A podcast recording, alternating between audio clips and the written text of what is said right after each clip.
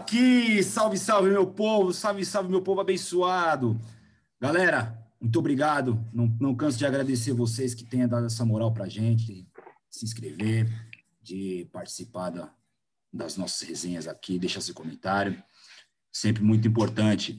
Você que é fã de podcasts, sempre lembrando, Samba pra Vida, Alô Mundo tá lá nas plataformas de podcast. Todas essas resenhas são gravadas, são disponibilizadas nesse formato também.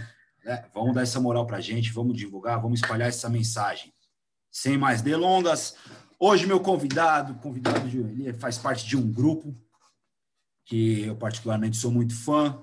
Tive o primeiro contato com o grupo Façanha lá em meados de 2006, 2007, no Terra Brasil, quando foi gravado o volume 4, em qual eu conheci o Kawiki. E hoje eu estou tendo o prazer de trazer aqui o vosso cavaquinista.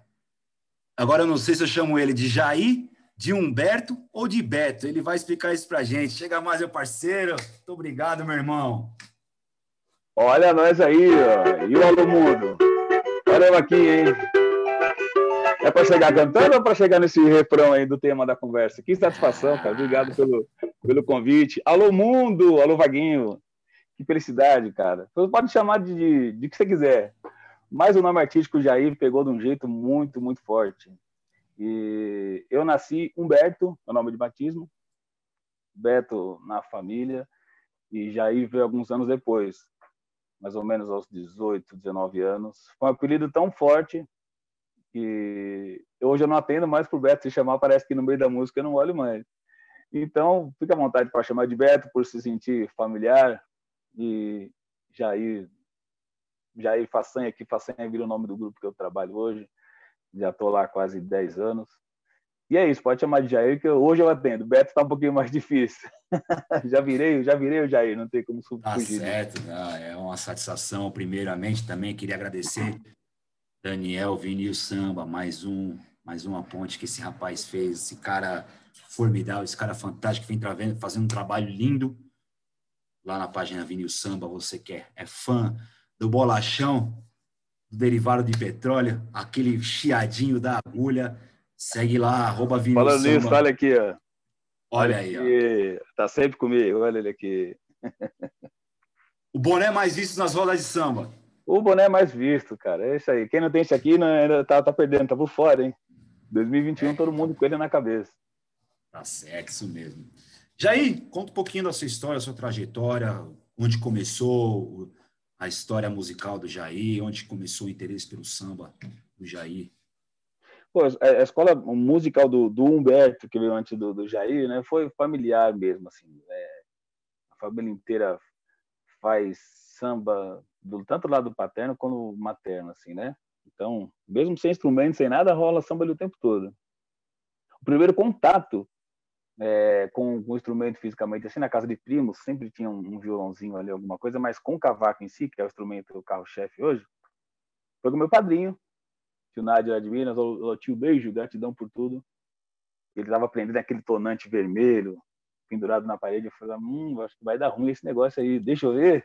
O braço de violão? o braço de cabo de enxada, tampa de caixão, né? É que... É. ele vermelhão lá e tal. Aí deixava sempre eu, eu fazer alguma coisa. Aí desisti de aprender.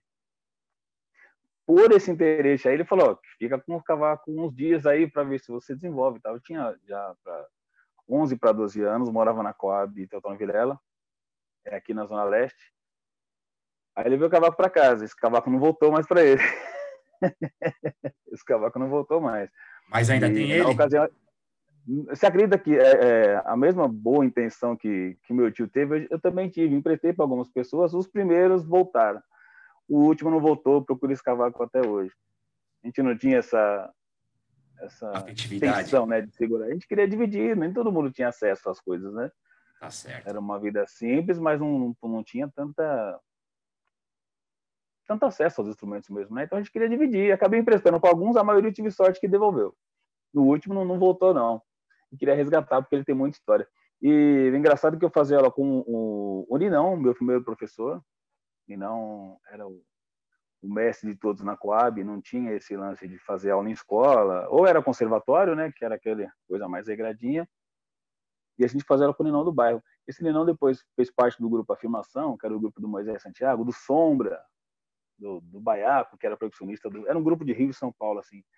Eu aprendi muito ali por tabela também. Moisés Santiago era o, o vocalista do grupo, tá? aprendi muito. Isso em 93, 94. E o curioso, o curioso, das aulas é que minha mãe e minha irmã aprendiam na mesma, no mesmo tempo que eu, assim. E, obviamente, aprendia muito mais rápido, né? A mulher é... Eu, quando aprendi a dar umas palhetanas e cavaquinho, foi mais ou menos nessa pegada. Rapaz que era do meu, que era do meu grupo, Thiaguinho, meu irmão, meu amigo de infância, ele ia fazer aula e eu acompanhava. Eu ficava atento, Ai, chegava tá na... Eu não tinha cavaquinho, mas eu ia à tarde na casa dele, no dia que não tinha aula, e ficava treinando o que, o que eu via, né? ficava lá. Aí passou, tomou de assalto, né?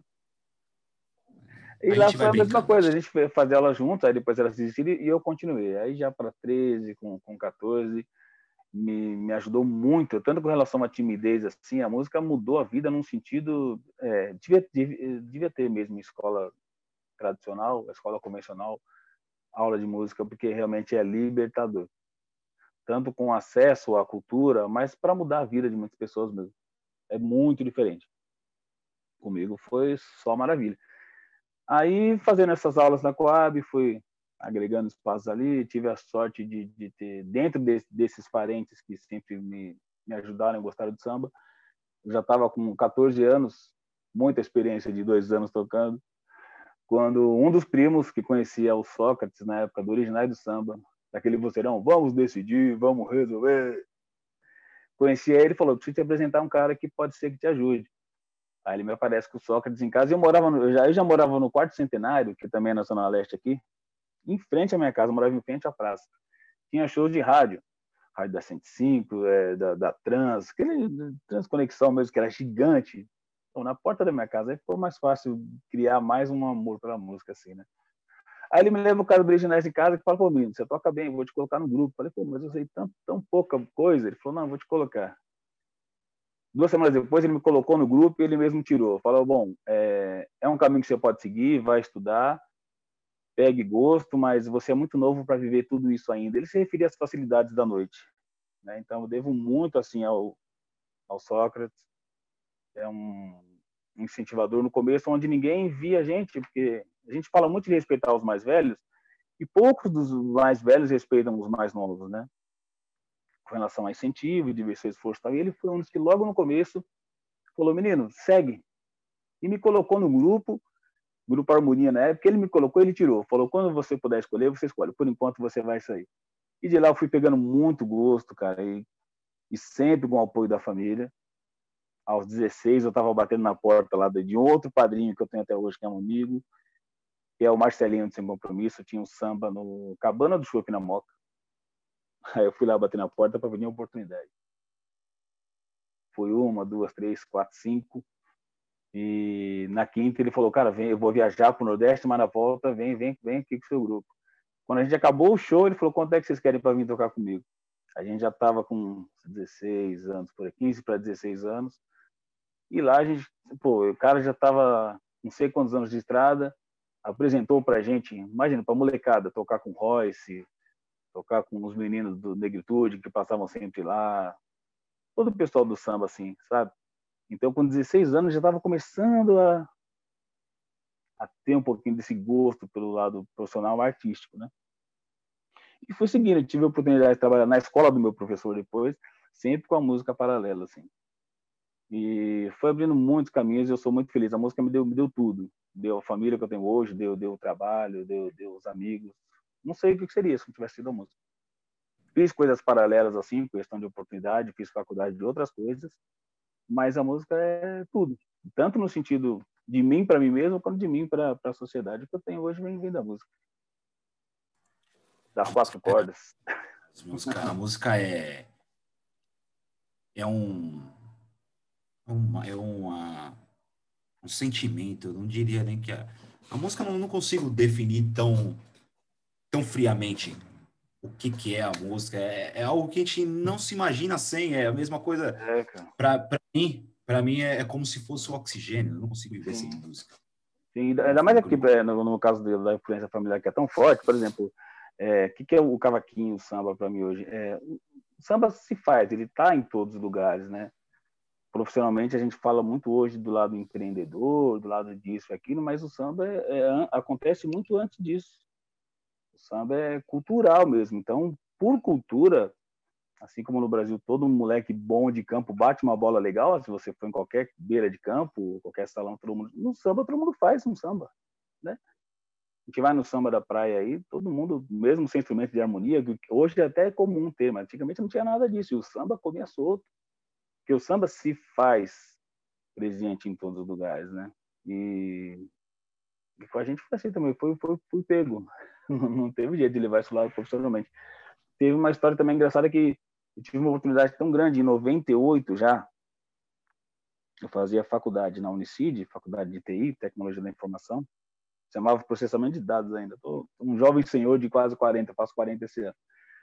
E tinha um site na época que chamava o Portal de Cifras, MVHP. E a gente que trabalhava... Tinha não, ainda tem. Ainda tem. E nós, daquela escola de música em Santo André, que eu trabalhava, que chamava Rachirim, que significa dos cânticos em aramaico, é, tivemos acesso, e era uma coisa difícil. A internet era uma coisa muito longe de se falar, né? E uma das professoras dava aula para a cantora Ana Carolina, aquela que veio gravar posteriormente com o seu Jorge, e teve acesso ao Marcos Vinícius, que é MVHP, abreviação de Marcos Vinícius Homepage, que também é do Rio. E, cara, falou assim: por que vocês não fazem um curso pela internet? E a gente começou a fazer dentro desse portal, todos os professores daquela escola entrando, começando a estar com material de bateria, de canto, e eu, na época, fiz o de cavaquinho. E, cara, aquilo era tão tão longe do, do minha realidade, porque nem todo mundo tinha computador em casa. Quando tinha acesso à internet, era de madrugada, era discado e era caríssimo. Eu era novo, por mais que estivesse fazendo faculdade, eu fazia faculdade para me inteirar, com uma coisa que fosse muito longe, né? É difícil você ter acesso. Então, eu já tinha, mas quem dava uma força era meu vizinho. Eu falei, vamos nessa? Vamos. E a gente começou a pegar alguns materiais, tanto do, do de fotos, do, do, que eu tinha, para mostrar de posição de cavaco, o que eu conhecia brevemente de teoria, mais as coisas que eram compiladas. Hoje a gente fala que seria uma pirataria, que eu estaria fazendo uma coisa errada, mas na época não tinha acesso, não tinha como mandar. E aquilo rodou o mundo inteiro. Todo mundo entrava em contato, por exemplo, de 10 e-mails por dia, é, seis eram de fora do país. Tudo procurando cavaquinho e tal, mas estou falando de 98, 99 para 2000, assim. Então, era uma coisa que se eu tivesse hoje, eu estaria fazendo essa entrevista em Dubai com você e você estaria ligando dali é que nem tudo que a gente pensa é só. Não existia é, e-commerce, não existia transação de dinheiro pela internet. Mas foi um aprendizado muito grande. Gente ficou quase dois anos e meio ali, postando conteúdo toda semana naquele site. E, pô, hoje o pessoal acha engraçado, mas não é o Humberto que era administrador, é porque o Jair veio depois daquilo. Ali ainda usava meu nome de batismo, mas foi uma baita escola. Não conheço o Marcos Vinícius até hoje, fica aí o convite. Espero que esteja bem que a gente possa se conhecer. Vamos atrás dele. Vamos atrás Foi uma baita dele. escola. Eu fui, eu fui administrador do curso por muitos anos. Foi praticamente o, o, pioneiro assim no assunto da internet, numa coisa que a gente nem imaginava. E esse meu vizinho, que era, eu morava no quinto andar, ele era do térreo. Ele falava: Nossa, vai vir daqui a 20 anos. Todo mundo com o celular na mão aqui, parando para atender. A gente achava engraçado, porque só tinha aquele celular bolachão e era para rico. A gente da periferia não tinha imaginar. Ele, não, você vai ver a empregada vai estar aqui passando a roupa e falam só um instantinho, vai atender e falar, oi, quando que é a próxima? A gente achava isso engraçado, porque o acesso era muito longe, a tecnologia era longe. E olha onde estava a cabeça já, né? Então você vê que as coisas sociais que a gente viveu ainda existem hoje em outras proporções, mas tudo que a gente vê na música, na sociedade, é tudo ligado, não dá para separar um assunto do outro. O assunto tecnológico do primeiro samba, que falava o chefe da polícia pelo telefone, em 98 eu estava falando isso de uma coisa que era pelo telefone, que era pelo celular. Quer dizer, não vai mudando, você tem que ser contemporâneo com seus assuntos. Não tive a visão empresarial, mas fui muito feliz com esse projeto também. A música me levou para mais uma, uma liçãozinha de vida. Maravilhoso. Eu vou. Vamos atrás do Marcos Vinícius, que ele é um. Eu acho que vai ser um papo bem interessante, que ele realmente ele foi um dos pioneiros desse mercado de, de aulas né, na, na internet. Ele, sem dúvidas, é, é um belo case de, sucesso Não, de, foi bem legal. de aprendizado para a gente. Jair. Visionário também. Você falou um, ponto bem interessante aqui, que até uma vez a gente já conversou aqui em, outras, em outros bate-papos aqui. É, a gente é de uma geração contemporânea, você com, com seus 39, eu com meus 33, É, e a gente via-se muito mais a galera com instrumentos na rua de samba, né, cara? E, pô, eu cansei. Aqui na Vila Maria, cansei de ver um monte de gente com tantanzão nas costas, bandeira na mão, é. cavaquinho. Hoje é muito difícil. E, cara, por que que deixaram-se de existir as marcas que tinham um valor mais acessível? Pô, na minha época de pivete mesmo, quando eu comecei a invenção, pô, os percussão era music. Era uma marca que chamava music. Imperava. Os, que eram os mais baratos. Era que, que a galera aqui da minha quebrada tinha condição de comprar. Cavaquinho era tonante. Violão era os Giannini uhum. bem iniciante. Que inclusive foi o meu primeiro violão, foi um Giannini iniciante. Sim. Cara, que você acha que, que será que deixou de existir essa, esses instrumentos mais populares? Cara, eu acho que eles ainda estão aí, mas não estão tão acessíveis. É, a procura realmente deixou de existir tanto, né? Eu lembro que o meu primeiro, o meu primeiro instrumento na verdade foi o pandeiro. Teve um show do, do fundo de quintal na Coab, aí eu vi o Bira tocando, para quê, né? No outro dia eu já queria um pandeiro. Aí, o pandeiro era Imbrasom, aquele pandeiro transparente, que era, parecia um papel celofone, não parecia nem pele e tal. E era totalmente acessível. Vai pegar um pandeiro hoje, que não seja do profissional das marcas, mas tá, o acesso está difícil assim. Mas acredito que essas marcas ainda, ainda de acesso, de, de financeiramente falando mesmo, quando eu digo acesso, não é, não é de procura, não, é de valor mesmo. De, se você pensar quanto é um salário mínimo, quanto que a pessoa tem que tirar para pagar a conta e investir no instrumento, é dar-lhe cartão de crédito, né? Mas acho que elas ainda estão aí à procura mesmo que não não está tão popular, vamos dizer assim. Né? A gente veio de uma época que, que a gente olhava os grupos tocando e falava, eu quero estar tá ali. A gente ia estar no instrumento. Mas quem não queria estar ali, só queria tocar em casa, também tinha. Hoje, hoje financeiramente, o negócio a, a, encurtou muito, né? Mas acho que essas marcas ainda, ainda estão aí. Tanto que, se a gente pensar da variedade que tinha para isso, hoje também existem várias marcas, porém elas estão todas aqui em cima. Daqui a pouco elas começam a, a, a entender que para colocar mais instrumento na rua, para elas venderem mais, tem que baixar um pouquinho para ter mais acesso. É, porque eu, eu, eu, sinto muito essa falta de ver a molecada. E, é, e, é, e é um dos pontos que eu vejo que o funk tomou espaço do samba foi muito por conta disso, porque o, o funk num negocinho desse aqui, ó, chamado celular, a galerinha faz um funk inteiro, começo ao fim. Faz. faz. E... Tem um estúdio na mão, né? É um, um as duas batidas, dá o papo e. Né? Sim, entendeu? E, e, o samba perdeu muito com, por conta da tecnologia e não soube acompanhar. E a gente vê e refletir isso também nas redes sociais, que a galera funk, sertanejo, que souberam trabalhar legal com, com isso, engole o samba. Agora, assim, o pessoal do samba, por exemplo, é, alguns, igual você pegou o celular na mão ali, é, o pessoal do samba, a gente, a vantagem é que a gente pega o público do 8 ao 80, então a gente tem a geração Sim. que já passou, que não é o pessoal do celular. A gente ainda tem o pessoal que fala, aí, quando é que vai sair o CD? A gente pensa, você ainda tem onde colocar, né, o CD físico, tem aonde ouvir, mas o pessoal pergunta, mas normalmente, como se fosse comum fazer um CD ainda. A gente fez um DVD atrás do, do Façanha dois anos atrás, e o pessoal ainda pergunta se ainda vai sair o DVD físico.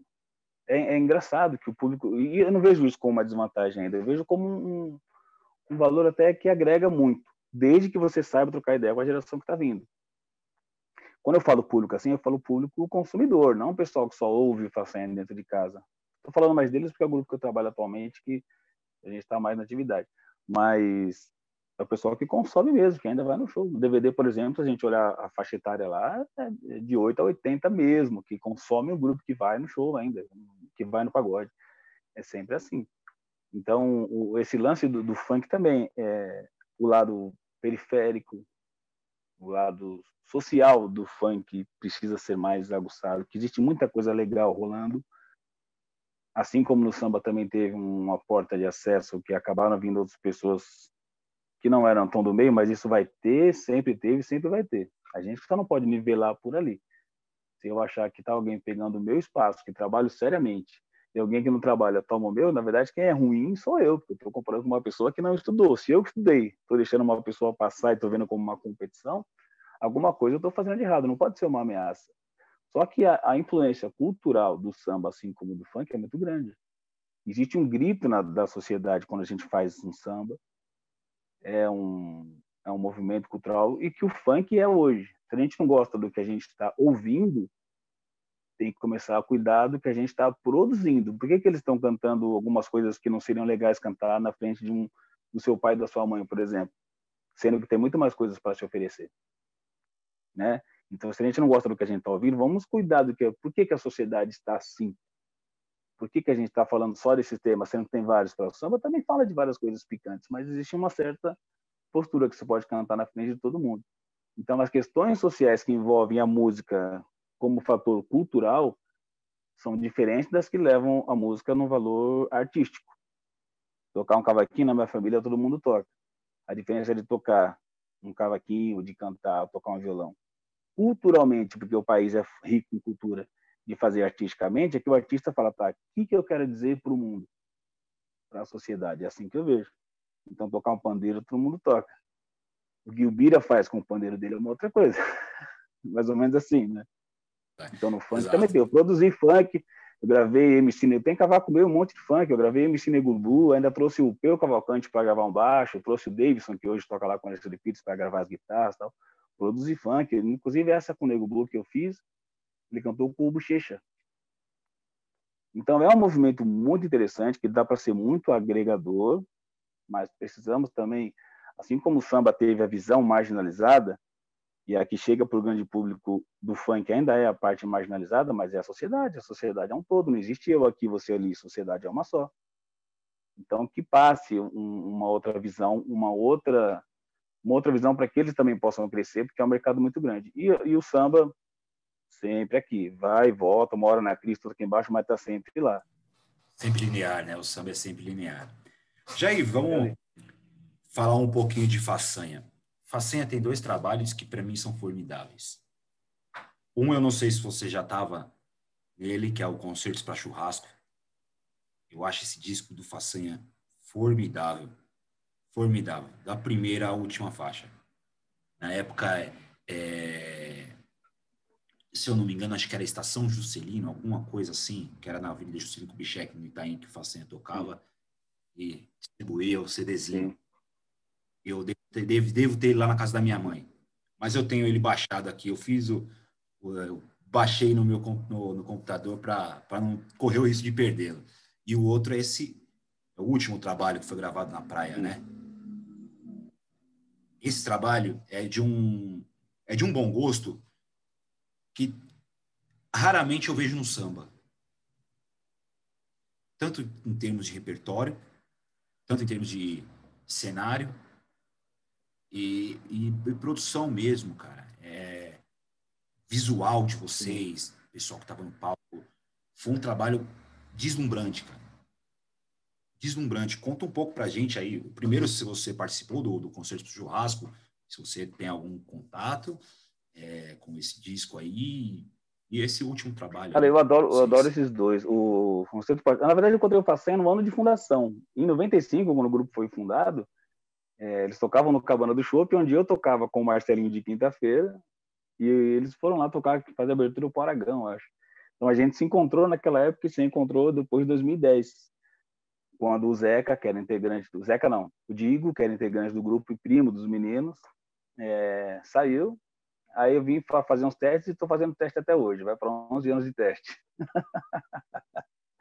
o Conceito Pachás, que eu adoro, cara, é, é, tá muito vivo. Ali quem tocou cavaco foi o Digo mesmo e Banja acho que foi o Didi, Didi Pinheiro, que fez cavaco Isso. e Banja ali também.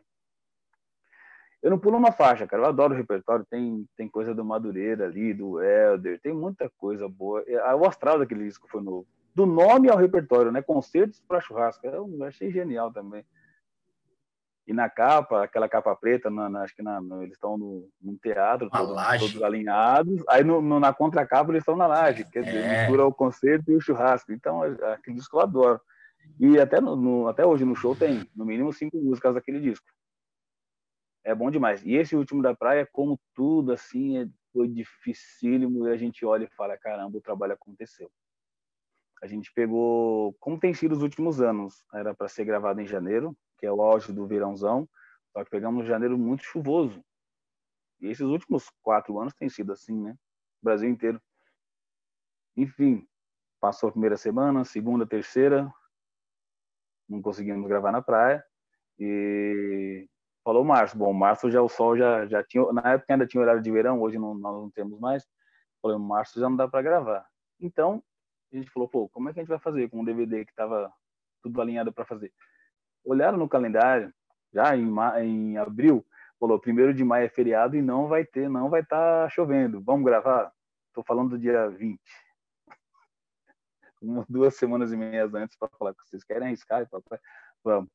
Fizemos assim. Cara, que batalha. A gente olha o trabalho hoje, teve uma hora até que, quando tudo fica favorável, teve um momento ali que até um, asa delta passou assim, parecia que fazia parte do cenário e não era.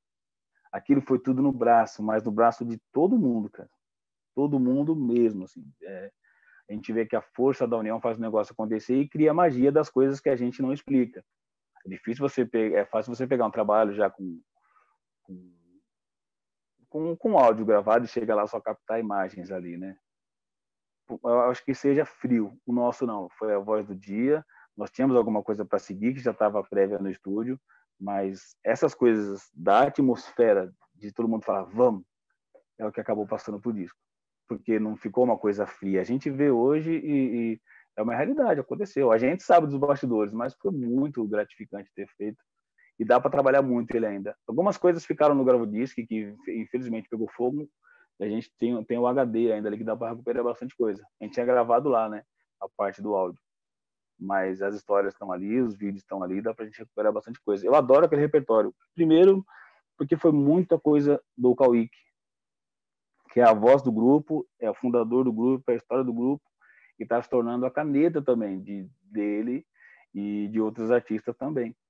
Eu acho que é o que mais vale hoje, porque se a gente prestar atenção de alguns anos para cá, se você trocar o vocalista de uma banda, você não sabe qual é eu acho isso lindo você pegar os músicos profissionais que, que tocam ali, mas você perde um pouquinho só da identidade. Eu sou a favor dos músicos que querem ter grupo, que eles também possam estudar para ir para o estúdio para poder colocar a sua cara. Pela introdução, a gente sabe quem é só preto sem preconceito, quem é fundo de quintal, quem é grupo raça, quem é negritude. Esses caras iam todos para o estúdio. Né? Hoje, se a gente pegar, um ou outro a gente sabe. Se trocar o vocalista, a gente não vai saber quem é quem. Então, acho que é uma das coisas que, que a gente conseguiu, meio sem querer nesse DVD, falar, não, peraí, qual que é o nosso recado? Então, juntou com a caneta dele com o nosso jeito diferente de tocar, um, uns beats mais para frente, assim, mas super feliz com o resultado também. Espero que todo mundo possa conhecer. Procura lá, DVD Passei na Praia. Foi gravado em 2019. É, 2019. Na praia eu acho formidável. Eu, eu acho esse trabalho, volta, repito, é, Trabalho de muito bom gosto. Em, tu, em tudo, em tudo. Gente. Ah, obrigado. Vou, vou repassar para os meninos lá, porque para a gente é um baita incentivo. Completo, cara. Eu acho que ficou um trabalho muito completo, muito bom gosto. Na hora que o sol cai, já fizeram? Já fizeram, não, não tem problema que já fizeram isso. Nat Roots, é, lá no, no, Rio de Janeiro, Sim. eles fazem é, nesse mesmo esquema de começar no dia e terminar à noite. Mas, e foi literalmente o cenário foi o natural, né? Que você vê que não tem, a gente é... só tem uma plataforma ali que é um deck e não tem nada de cenário ali, foi a natureza mesmo. E a gente começou com o pessoal chegando, se ele fala, pô, tá um show vazio. Não, a ideia era aquela, vamos fazer um samba aqui no meio da rua e vamos ver quem para. A ideia de passar, foi isso que aconteceu. A primeira música, você vê que tá o pessoal disperso. Aí o pessoal vai chegando, era exatamente isso. Uma banda do metrô ou na Praça da Sé, que você começa a fazer um barulho e o pessoal aglomera. Mas fico feliz pelo seu feedback, vou repassar para os meninos também. A caminhada é longa, é difícil, mas estamos felizes com o resultado. E o Concertos para Churrasco é tem um, um, samba que eu particularmente amo. Vocês gravaram que foi gravado com a Alessi, que é o Contrariando a Regra. É, é uma música que conheci com o grupo Batucado e Companhia, que era o pessoal. Chiquinho dos Santos, né? Eu, eu, acho que é do Chiquinho essa caneta. Chiquinho, é Chiquinho. Gravaram primeiro o Batucado e Companhia na época, que hoje é o, o NPA, na, por acaso, que é o Braguinha, o Mota. É, gravaram essa música antes de vocês, então eu conheci com eles. Aí vejo pouco, pouco tempo depois o Cauê fazendo a releitura com a Alice. Pô, e essa música é. Olha, olha nós aí, a gente não se entrega. A gente se entrega. Olha nós contrariando a regra. Muita gente falou que o samba não ia durar. Teve até quem contou e eu acho, já era. E eu acho incrível como esse samba não se torna comercial. Eu acho que ele, eu acho que vai chegar a hora dele ainda, porque ele é muito atemporal, né? O, E- o papo é muito bom, a melodia é fácil. A gente não teve tanta oportunidade de correr o mundo com ele ainda, correr o Brasilzão assim. Assim como com a música Clareou, né? A Paula Lima gravou primeiro. E foi quase uma encomenda do papo, assim, ela, ela com o Rodrigo e com, com o Merita, e acabou sugerindo o tema, gravaram. Quando o Cauê chegou e falou, mano, o Rodrigo fez uma música com o Meriti que só tem três acordes. Falei, como assim? É a música inteira só tem três acordes, você precisa ver que porrada. Na outra semana o Meriti foi num show nosso e cantou a música três, sei lá, três vezes. Uma para mostrar e duas acompanhando. Na quarta vez tava todo mundo chorando, batendo na palma da mão. Foi, foi demais. Clareou é E uma aconteceu dessa música oração. também, eu, eu acho é, e a gente também não tinha condições reais de espalhar essa música pro, embora ela tinha potencial como teve, a gente na época não tinha condições de levar. Então, fico feliz que ela andou e continua andando. É, Xande regravou, Diogo Nogueira regravou, Fábio, Fábio de Mello regravou também. Você vê que são nichos diferentes. Muita gente foi, foi regravando. E contrariando a regra, eu acho que é, é- ela vai ser uma dessas. E quando eu falar, mas essa música já tem quantos anos, sabe? Aí vai começar. Porque o papo dela é demais, a dinâmica era demais. Era diferentaço e é atual zona. Adoro ela. Um repertório a ainda? hora dela de ser uma clara. Ah, tá. O nosso tema, o teu tema final, quando acaba o show, é a divisão do fim da música. Pam, pam, pam. É em cima disso. Tá, sim, é, é, Esse disco todo é bem. né? Os músicos que tocaram lá tocam, né? O Patinho, que tocou no disco, ainda tá com a gente. O Patinho, que era do Terra Brasil, lá também, você cita o Terra Brasil algumas vezes. É, faz parte do, do- do- da banda, é mais grupo do, do que, do que a gente.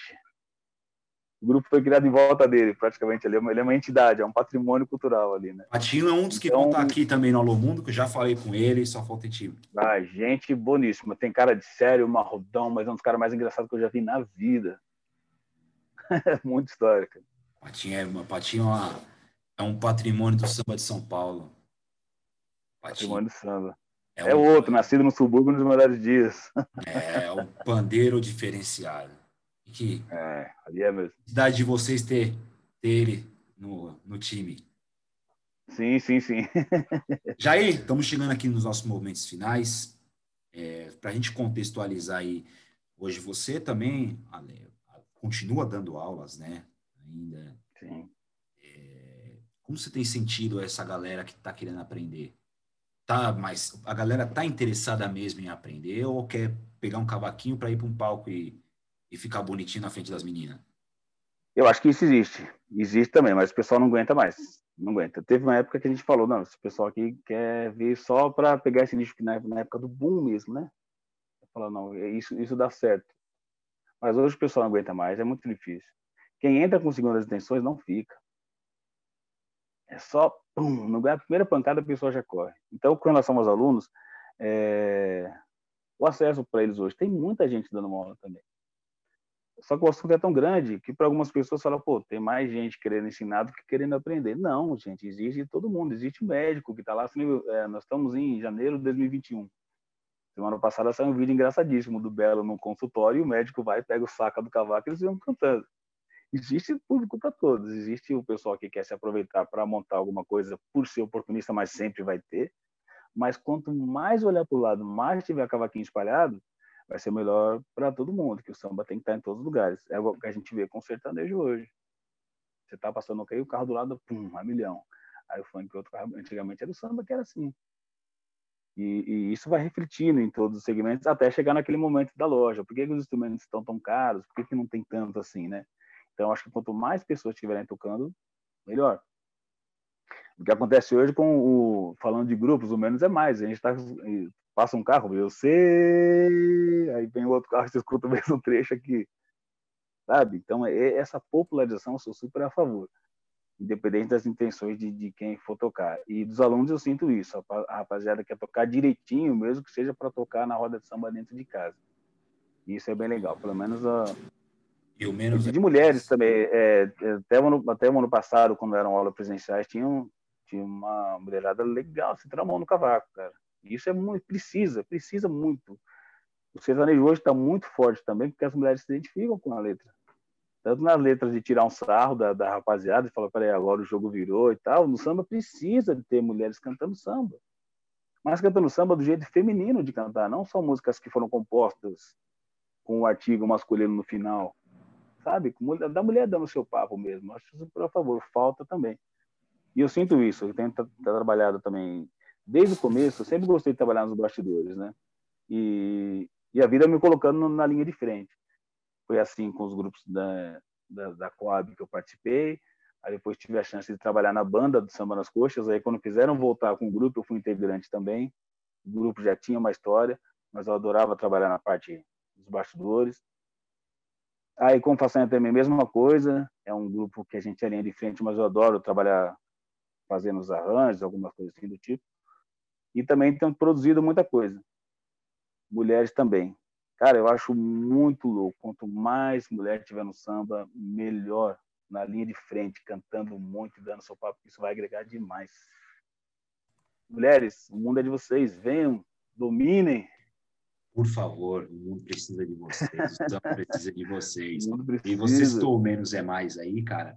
O menos é mais gostando ou não, criticando ou não, seja o motivo que for, que se eles querem só se aparecer ou não, mas o menos é mais é a prova de que o samba consegue conversar com a internet. Sim. Eles trouxeram Sim. no repertório deles basicamente 92 mil. Essa é a base do repertório dos caras. E eu adoro, sabe o que eu mais gosto? É, a gente vê os caras se divertindo. E a gente quer, de um jeito ou de outro, quer fazer isso aqui em casa ou quer estar lá numa roda de samba dessa. Porque eu já vi um monte de roda de samba de gente com um pouquinho mais de bagagem que você não consegue bater na palma da mão, todo mundo sério, fala, você tá bravo, o samba é mais que isso. Por que você tá com essa marrudez assim? A gente sabe que tem. Aqui embaixo o assunto é mais doido. Você fala, sério, cara, eu imaginava o samba que eu comecei a frequentar era tão diferente, era mais alegre, todo mundo brincando. Hoje não, tem cara tocando assim, de cabeça baixa. Não existe cavaquinista triste. Eu sou contra cavaquinista tocar sério. E hoje você vai alguns sambas, o pessoal tá aqui, ó. Não, tá errado. Pula, deixa o suor cair, se liberta, sabe? E eu acho que com menos é mais fez. E fez com uma, uma alegria nas cores, na, nas vestes, no, do jeito simples de tocar e objetivo e conquistou todo mundo. Por quê? Porque não tem rodeio. Sabe? É, é direto, papo reto. Por que, que o Roberto Carlos é sucesso até hoje? Porque não tenho palavra difícil. Não tem, é, é, é, é o papo de coração para coração. A imperfeição dos samba deles faz que, que ele se torne cada vez mais natural. Exatamente. Aí você quer estar ali, você quer tocar, e eu acho isso ótimo. Eu adoro, eu adoro. É, eu acho muito louco todos os grupos que surgem diferente. Você quer fazer sucesso, esteja pronto para a paulada. Qualquer um que faz sucesso, toma, não tem jeito. O pessoal acha um motivo para desmerecer o sucesso de quem chega. Então, nos bastidores, a gente escuta fala de todo mundo que chega lá. Todo mundo mesmo. Assim. Você fala, pô, fulano de tal, ah, mas chegou lá por causa disso. Gente, a pessoa chegou. Se fosse fácil, você teria chegado. Ah, é cantando música dos outros, porque você não conseguiu se você faz isso há 30 anos. Sabe? Então, são vários assuntos que dentro do meio existe, existe para melhorar. É só fechar o ouvido e seguir adiante. E tem espaço para A gente né? ainda tem isso. Tem para todo mundo. Por exemplo, é uma coisa. O Mário, o Mário Sérgio era, pô, eu me tornei amigo através do Cello, que era o vocalista do Samba nas Coxas e tal. Quando eu tinha trabalho formal ainda, o Mário veio fazer samba comigo na empresa que eu trabalhava, que era uma de manutenção de, de aviões. Trabalhava com manutenção de rodas e freios. Aí o Mário era da Marinha, gostava desses negócios de avião, que falou, veio fazer um samba comigo na graxa. Aí depois que o Mário, pô, infelizmente nos deixou o barco cedo, começaram a falar um monte de coisa do Mário. Falei, mas vocês falaram isso para ele quando, era, quando ele era vivo? Só depois que ele. Porque ficavam comparando o tempo todo com o Sombrinha. Não, mas o mar é isso, o mar é aquele. Depois que morreu, vocês vão falar, tiveram a chance de falar. Então ainda tem essas coisas de você desmerecer quem está lá. Cara, o mar era demais, cara. Mas quem teve a chance de falar isso aí para ele? Né? Então no samba, a gente vê alguém fazer sucesso, primeiro parece que aqui embaixo o pessoal primeiro taca pedra. Isso é uma coisa que vai mudar? Não sei. Mas se a gente puder é, conversar e respeitar quem está lá já é um bom caminho. Porque a gente pode não saber como fazer. O que não fazer é tão importante quanto.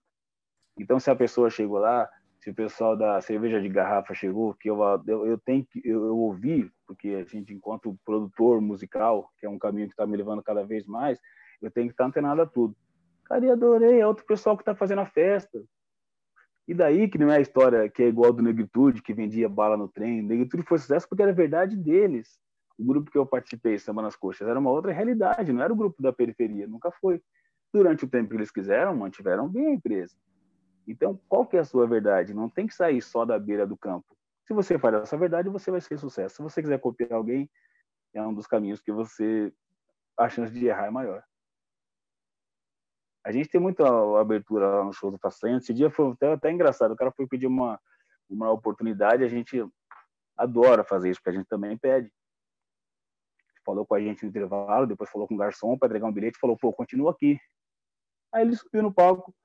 Ô, oh, sou falando de tal e tal. Na hora de cantar, faz um fã maior aí. Eu falei, mas, mas aí, sua voz. Fiquei pensando, né? Pô, sua voz mudou, virou belo do nada, assim, né? Fiquei pensando, não falei. Olha a influência do Belo positivamente, é tão grande, porque é um cara que se cantar parabéns para você, você chora, porque ele tem lágrima na voz, mas essa outra rapaziada sempre vai ter, que aí chega a ser engraçado, não é verdade? Pô, você tá falando normal até agora, cara. Agora, agora sua língua ficou presa do, do nada. O que aconteceu? O que aconteceu, parceiro? Você tá pedindo um fã maior, mas você chegou falando direitinho. então são várias histórias é. engraçadas, mas isso não pode ser parâmetro para a gente achar que isso é regra, mas sempre tem. Então, assim, se a pessoa chegou no sucesso, ela vai tomar paulada. A gente espera, assim como o sucesso para nós aqui, eu posso falar, carro que eu tenho hoje, tudo que eu faço aqui é com dinheiro de música. Eu faço outras coisas por fora, porque eu acho interessante você conhecer outras coisas, tem minha vida por fora, mas a maioria é dinheiro de música. Então, quem diz que isso não é um sucesso, se eu sustento a minha casa, Sim. meu trabalho, é esse aqui. Independente do tipo de sucesso que a pessoa acha que, que é aquele que tem uma, uma gordurinha maior para queimar. Mas a gente considera artistas de sucesso também, né? Músicos, assim, bem sucedidos, porque a gente banca a nossa casa, banca a nossa vida com esse dinheiro, um trabalho como outro qualquer. Se um dia tiver a chance de ter esse boom, é só colocar o colete à prova de bala, porque pedrada vai tomar. É sempre assim. Espero que mude, mas a gente está no caminho certo. Quanto mais diversidade, quanto mais gente falando, mais gente estourada, melhor para todo mundo só tá pronto para as pedradas. Quer sucesso, se prepara para a guerra. Sucesso e fama são coisas distintas, né? Exatamente. E chegamos aqui aos nossos momentos finais, Jair. É, já em nossos momentos finais, a gente divide ele em três partes. Primeira parte, assim como o Daniel foi esse, esse nosso elo de ligação, foi a nossa ponte. Opa! Daniel foi a nossa ponte é, para que o, o Samba para a Vida, Alô Mundo, chegasse até o Jair Façanha, é, a gente pede que o nosso convidado indique uma pessoa para que venha trocar essa ideia com a gente e seja essa ponte, seja esse elo de ligação. Quem que o Jair que legal. trocar ideia com a gente? Do, do meio vou ter que ser músico. Quem você quiser, não precisa necessariamente ser da música.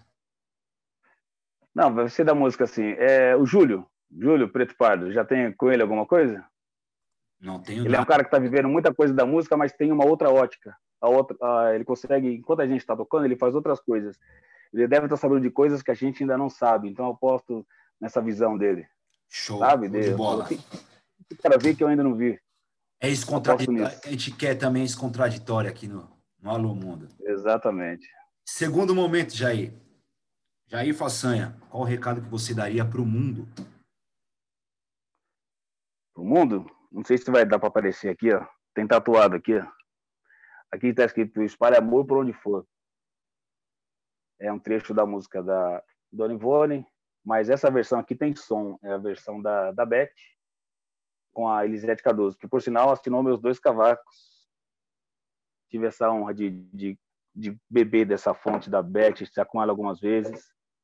Quem me levou foi o Miriti, que eu sou muito grato, e me levou até o Zeca também. Tive a chance de, de tocar com todos os ídolos, que todos não, a maioria. 95% dos ídolos eu consegui tocar graças a isso. Mas graças a isso aqui, que eu quero espalhar para o mundo. Espalhe amor por onde for. O resto, vem. Tudo vem daqui. A mensagem do amor, acho que é a, a grande mensagem que qualquer um pode dar para o mundo, né? Isso é da música Sorriso de Criança, né? Para quem quiser procurar, quem não conhecia, Sorriso de Criança da versão da Beth com a Elisete Cardoso. Muito bem, muito bem colocado. E por fim, meus agradecimentos, cara. Muito obrigado por ter aceitado trocar essa ideia com a gente, trazer a sua visão sobre música, sobre vida. É, trazer essa visão de humanidade que você trouxe para a gente foi muito importante. É, talvez você ainda é um público grande que te conhece, mas também é um público grande que não te conhece e que pode que cada vez mais passar a conhecer o Jair pessoa física, não só o Jair façanha, que a gente está precisando o Jair ou Beto ou Humberto, Sim. não o Jair artista Jair do palco, né? É, é muito importante para a gente também ter humanizar o artista. Então, é, foi uma, uma honra, um prazer essa conversa, muito agradável, uma aula. Obrigado, Jair. Pô, eu que eu, eu, eu que agradeço. A gente escolheu a música para isso mesmo. A gente divide experiências. Se puder agregar alguma coisa na vida de alguém, muito bem. Mas só de bater esse papo já tá já já tá pago. A gente abraça todo mundo por aqui no momento que não pode e fica feliz só de poder dividir um pouquinho a experiência com alguém. Já tá já tá de bom tamanho. Gratidão. Alô, Daniel Vinil, obrigado pelo espaço. É sempre importante dar visibilidade para a gente no momento que muitas pessoas não querem ver. Então, você indicar alguém, responsabilidade é muito grande. Então, parabéns também você pelo, pelo incentivo. Esse lance de puxar a corda, de cada um indicar o outro, é, é louvável, admirável. Parabéns por tudo. Nos vemos em breve. Nos vemos Samba. em breve. Que... Samba para a vida. Assim que tiver a nossa festa, você já está mais convidado, você, toda a rapaziada do Façanha, já se sintam parte da, dessa família, dessa corrente, que é a nossa corrente do bem aqui, o, o Jair, que eu falo que a verdadeira corrente do bem é quando um irmão pega na mão do outro. Sim. Sozinho a nossa corrente é pequenininha, pegando um pegando a mão do outro, ela vai se expandindo. Exatamente. Eu peguei na mão do Daniel, que o Daniel pegou a, na, na sua mão, então já somos três. Três elos. Juntos somos mais fortes. Você já colocou o Júlio, então já somos mais, já somos quatro. O Júlio, então é, é fazer dos, dos velhos clichês a verdade. Exatamente. Muito obrigado mais Bom, uma vez. Prazer, nos vemos em breve. Fica com Deus. Obrigado Gratidão. pela oportunidade. Pessoal, gostaram do papo? Foi maravilhoso. Papo com meu amigo Jair. Deixa aí seus comentários, conta aí alguma história para gente. Eu que deixa para gente a sua história como se você toca o primeiro contato com a música, é, alguma história que você tenha com o samba que marcou a sua vida, traz aí para gente, deixa seus comentários, curte nosso nosso canal, indica o pessoal, compartilha com todo mundo, segue Samba Pra Vida nas redes sociais, arroba Samba Pra Vida, segue o movimento da União das Páginas, que está maravilhoso também, Samba para a Vida, Pagode 90, Pagode Saudade, Atrás do Samba, Vinil Samba, Pique Pagodeiro, juntos para trazer uma corrente de samba, uma ideia de samba diferente para todo mundo. Então, curte lá, pessoal, e não se esqueça de, de das plataformas de áudio do nosso podcast, beleza? Obrigado, galera, até a próxima. Alô, mundo, olha eu aqui. Alô, mundo.